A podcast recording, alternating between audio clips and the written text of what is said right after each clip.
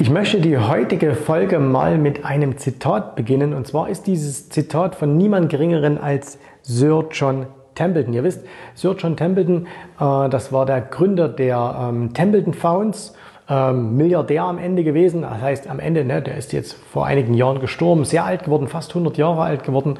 Und er gilt wirklich so ein, ein, äh, als Pionier der Investmentbranche. Von äh, ihm stammen sehr, sehr viele interessante Ansätze auch. Und ähm, er hat einmal was, was sehr Spannendes gesagt, nämlich die beste Zeit für die Geldanlage ist dann, wenn man Geld hat.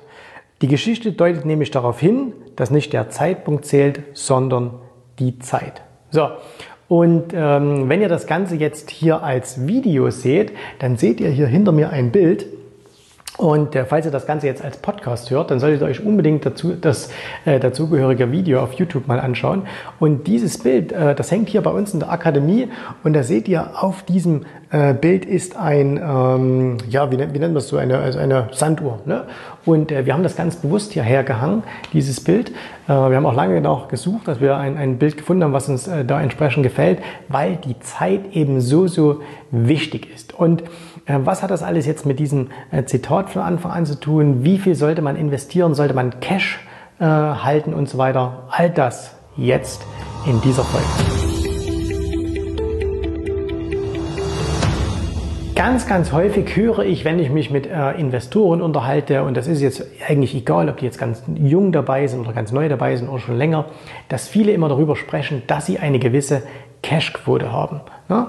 Und ganz häufig wird dann auch argumentiert, naja, ähm, diese Cashquote ist natürlich dazu da, äh, dass ich, wenn die Märkte mal runtergehen, entsprechend gut nachkaufen kann. Und dann wird natürlich auch ganz, ganz häufig darauf verwiesen, ähm, dass zum Beispiel jemand wie Warren Buffett ja auch 100, ich glaube mittlerweile 120 Milliarden Dollar an Cash hält. Das heißt also, wenn Warren das macht, äh, dann muss ich das doch auch machen.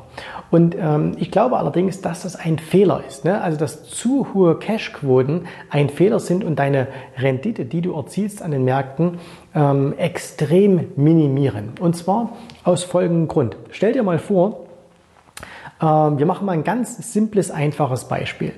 Ähm, du hast 100 Euro, okay? Und jetzt sagst du dir, ah, ich glaube jetzt, äh, dass äh, ich immer 20% Cash halten müsste und ähm, deswegen investierst du von diesen 100 Euro nur 80 und behältst 20 so. Und je länger jetzt die Zeit nach vorn schreitet und du dieses Cash nicht investierst, umso schlechter wird deine Wertentwicklung. Also wenn wir jetzt beispielsweise sagen, wir brauchen uns nur mal die letzten Jahre anzuschauen. Wenn du also jetzt in den letzten Jahren an den Märkten gewesen wärst, äh, der S&P ist ja, ähm, ich glaube, 200 Prozent gestiegen äh, seit der Finanzkrise, viele andere Märkte auch, viele eigen, äh, einzelne Aktien sind teilweise mehrere hundert Prozent gestiegen.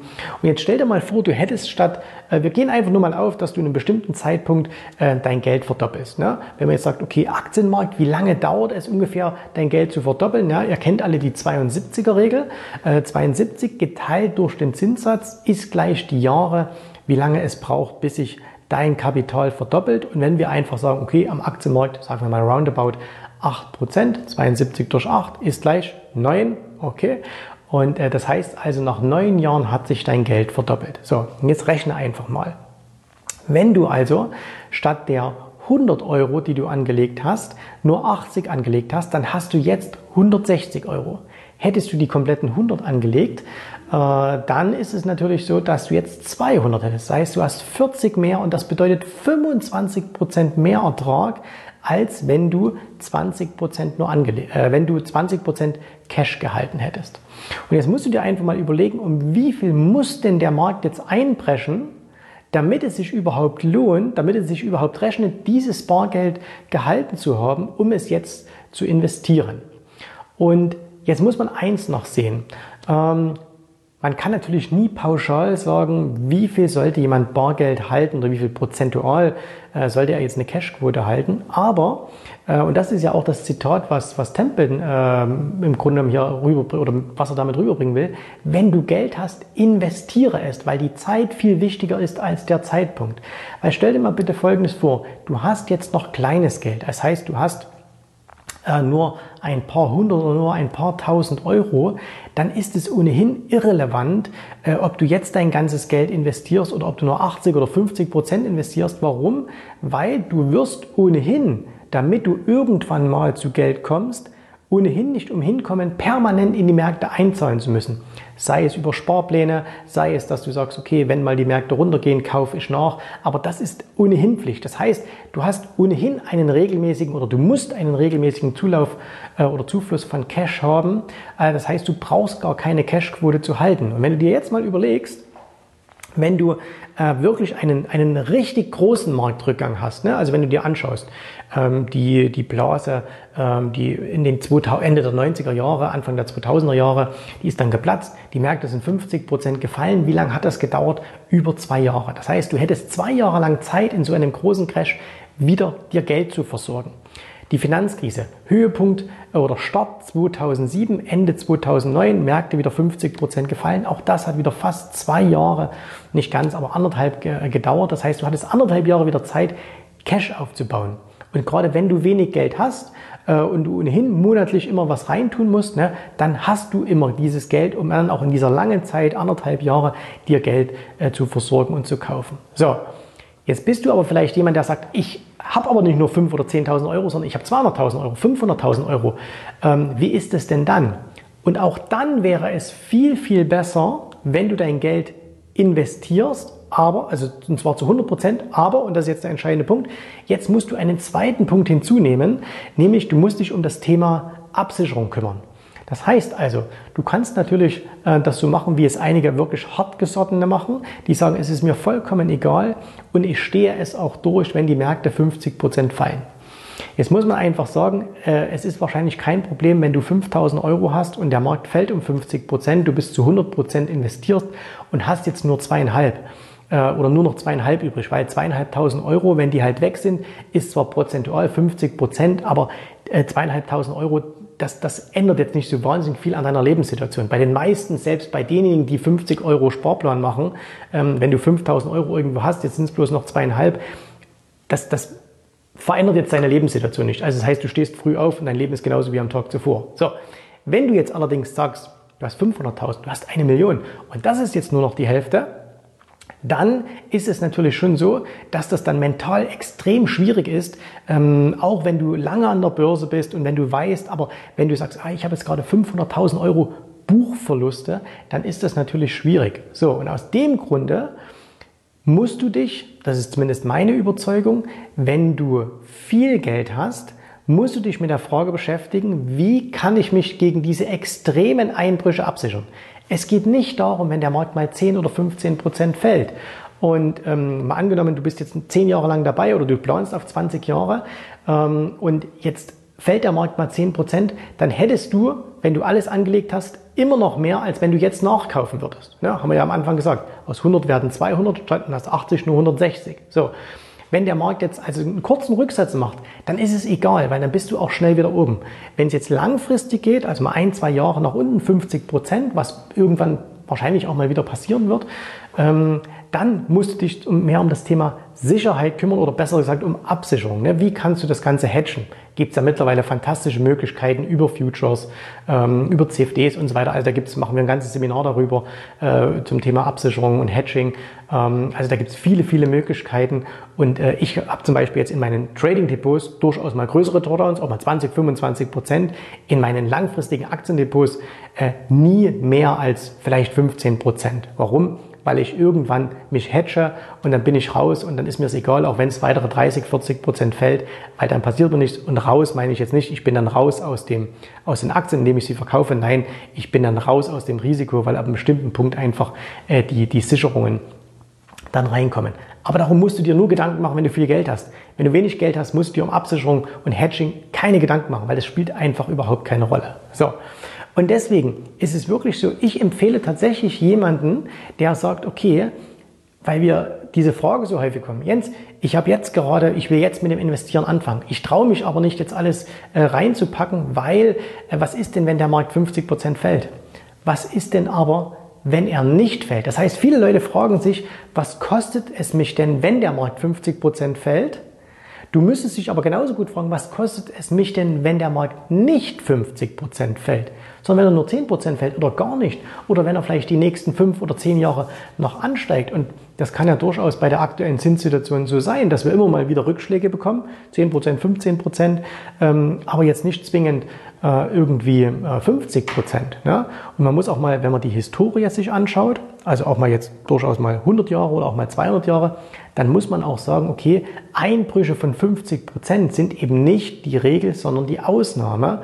Und ähm, gerade jetzt in einem Umfeld, wo ich will nicht sagen, weil das Wort so ein bisschen, äh, bisschen in, in, gerade in Deutschland ja etwas negativ besetzt ist, äh, wo Aktien quasi alternativlos sind. Ne? Wir wissen auch, der Euro ist alternativlos und so weiter.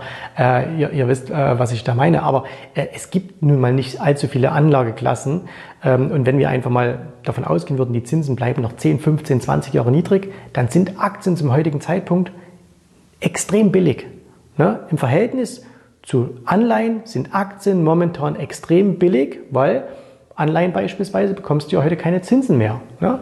Das heißt also, ähm, ähm, ich habe heute irgendwie eine Zahl gehört in einem, in einem äh, sehr interessanten Podcast, dass es weltweit wohl 25 Billionen, Billionen äh, Dollar gibt in Anleihen, die negativ verzinst sind. Das heißt, 25 Billionen Dollar werden jedes Jahr allein durch die Negativzinsen weniger.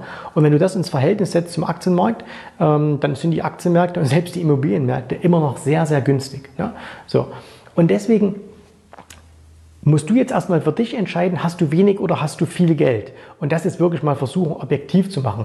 Natürlich, wenn du jetzt gerade anfängst, äh, deine Investmentkarriere zu starten, du bist vielleicht gerade, hast deinen ersten Job oder so, das sind auch 5000 Euro viel oder 10.000 Euro viel. Aber für das, was du erreichen möchtest, hoffe ich doch zumindest, ist es eben nicht viel. Das heißt, mach dir darüber keine Gedanken, gehe zu 100% in den Markt. Ich weiß, da gibt es ein paar Daumen runter und da werden auch ein paar dagegen argumentieren, aber du wirst ohnehin nicht umhin kommen, immer wieder einzuzahlen in den Markt, damit irgendwann mal was aus dem Konto auch wird. Und wenn du viel Geld hast, also je nachdem definier das mal für dich, aber ich glaube unter sechsstellig brauchen wir da nicht darüber reden, ähm, dann musst du dir eher Gedanken machen um Hedging.